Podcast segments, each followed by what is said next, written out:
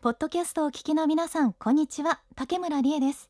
ここでは北陸放送でお届けしているラジオ番組木曜日のブックマーカーの一部。私が毎週セレクトする今読みたい一冊のブックレビューをお届けしています。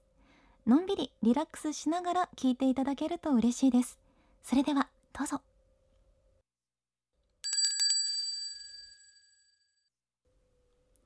もくもく読みたい今日の一冊木ブック今日は梅雨入りもあって雨の話題が多くなりました。講談社から出ています佐野陽子さんのおじさんの傘をご紹介します。今回は絵本のご紹介です。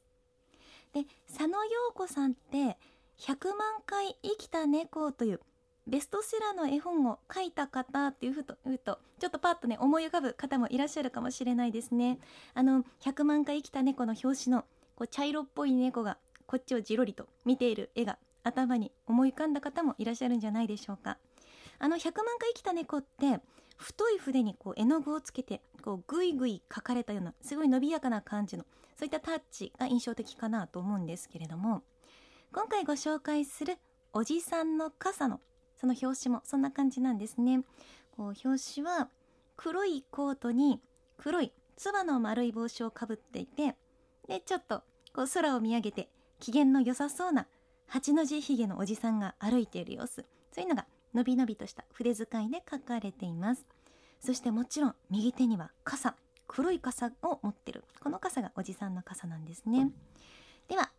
ページをめくってみますと始まりの言葉が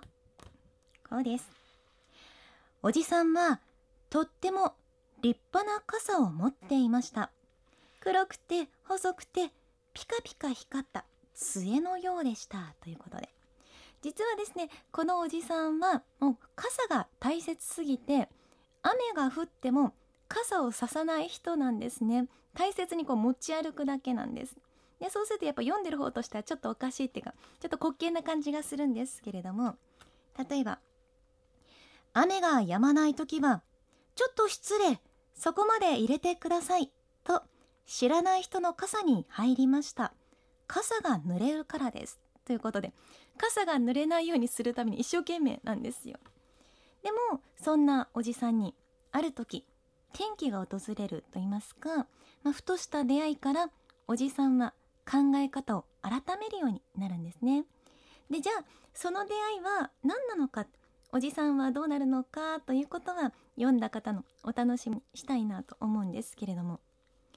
この作者の佐野陽子さんはですねもう10年以上前に亡くなられている方なんですが生前はですね紫綬褒章とかも受賞してらっしゃって紫綬褒章ってあの学問とか芸術とかスポーツとかで功績を残した人に与えられるものですけどそんな紫綬褒章ももらっていらっしゃって。で絵本作家として本当にとっても偉大な人なんですね。でこのおじさんの傘は佐野さんにとって、えっと、多分54歳になる年に書かれていましてでも書いてそこからもう30年になるんですね。でも今でも重版がかけられてるってことで30年ですからまあ2世代ぐらいですよねにわたって愛されている作品になります。でこれぐらいこうやっぱり絵本のロングセラーなものって本当に長く愛されて例えば2世代3世代ぐらいにわたって愛されてるようなものもありますけれどもこのおじさんの傘はですねどうしてこんなに長い間愛されてるのかなっていうことを考えた時にまあいろいろ理由はあると思うんですがこの私はですねこのおじさんの傘のこの傘って明らかにこうメタファーになっていると言いますかこうその人がこうではまあおじさんが人生の中でもすごく五章大事に抱えているものもう自分はもう傘を守るってことが一番になっててこうする以外ないって思っているようなそういった誰にとってもおじさんの傘みたいなものがあるんですよね。やるんじゃないかなと思ってて。でもおじさんに出会いが訪れたように自分もやっぱり変化を求めているんだっていうことを教えてくれるからなんじゃないかなっていうふうに思います。だから傘に対しておじさんが考え方を変えた時っていうのはその人にとってのなんかこうブレイクスルーが起きた瞬間みたいなものそういう喜びがこの本の中にあるんじゃないかなと思うんですね。だからこの絵本はきっとなんかこういい変化とか素敵な出会いの暗示なんじゃないかなっていうふうに思ってます。だからいい本って何度読んでもいい何十年経ってもいいってこういうことなんじゃないかなっていう感じがしますね。で実はですね番組宛になんかこの季節におすすめの本ですよっていうことでこのおじさんの傘をご紹介くださった方がいらっしゃいましてでその時にはですねもうこの本チョイスして紹介することっていうのが決まっていたのでなんかすごいタイムリーだなっていうふうに思いました。でその時にこうやっぱりこの本って選んでよかったなっていうかたくさんの方に愛されてる本なんだなっていうことをその時実感したんですね。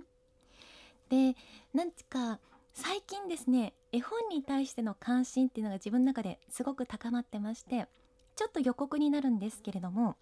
えっと来週再来週放送分がですね絵本の編集をしていらっしゃる方にインタビューをさせていただいてその内容ですねお届けしたいなっていうふうに考えています。でその詳しい内容とかすごく魅力的なお話たくさん伺えたのでそれぜひ楽しみにお待ちいただきたいなと思うんですがその時にこうおっしゃってたことですごく印象的なことちょっと先取りして言ってしまいますけれどもやっぱり絵本っていうのはこう限られた世界っていうか本当に子どもの世界の例えばこう子供絵子供絵みたいなところとかあとなんかすごく公園とかそういう子供の世界ってすごくピュアで守られててである種こうなんていうか閉鎖的な感じっていうものを私は受けてたんですね。すごくピュアな世界っていうものがそこに広がっていてそれをこう描くのが絵本なんだっていうふうに思ってたんですけれどもその時に伺ったお話としてましては、まあ、子供の絵本だからといってて、まあ、世間で何が起きてるのかその時に話に出たのは例えば3.11であったりとかまた新型コロナウイルスの影響だったりしたんですけれどもそういったものに影響を受けないはずがないからそこに目を向けないっていうのはやっぱりおかしい不自然だと思うんだっていうふうにその方はおっしゃっててそれすごくなんていうか腑に落ちたんですよね。だね、こういったお話もたくさんありますから、えっ、ー、と、来週、再来週ですね。またぜひお楽しみにお待ちください。さあ、黙々読みたい今日の一冊、黙ブック。今日は講談社から出ています。佐野陽子さんのおじさんの傘をご紹介しました。それではまた来週お会いしましょう。バイモク。いかがでしたか？面白そうって思っていただけたでしょうか？慌ただしい毎日の中でも素敵な本との出会いがありますように。それではまたお会いしましょう。竹村理恵でした。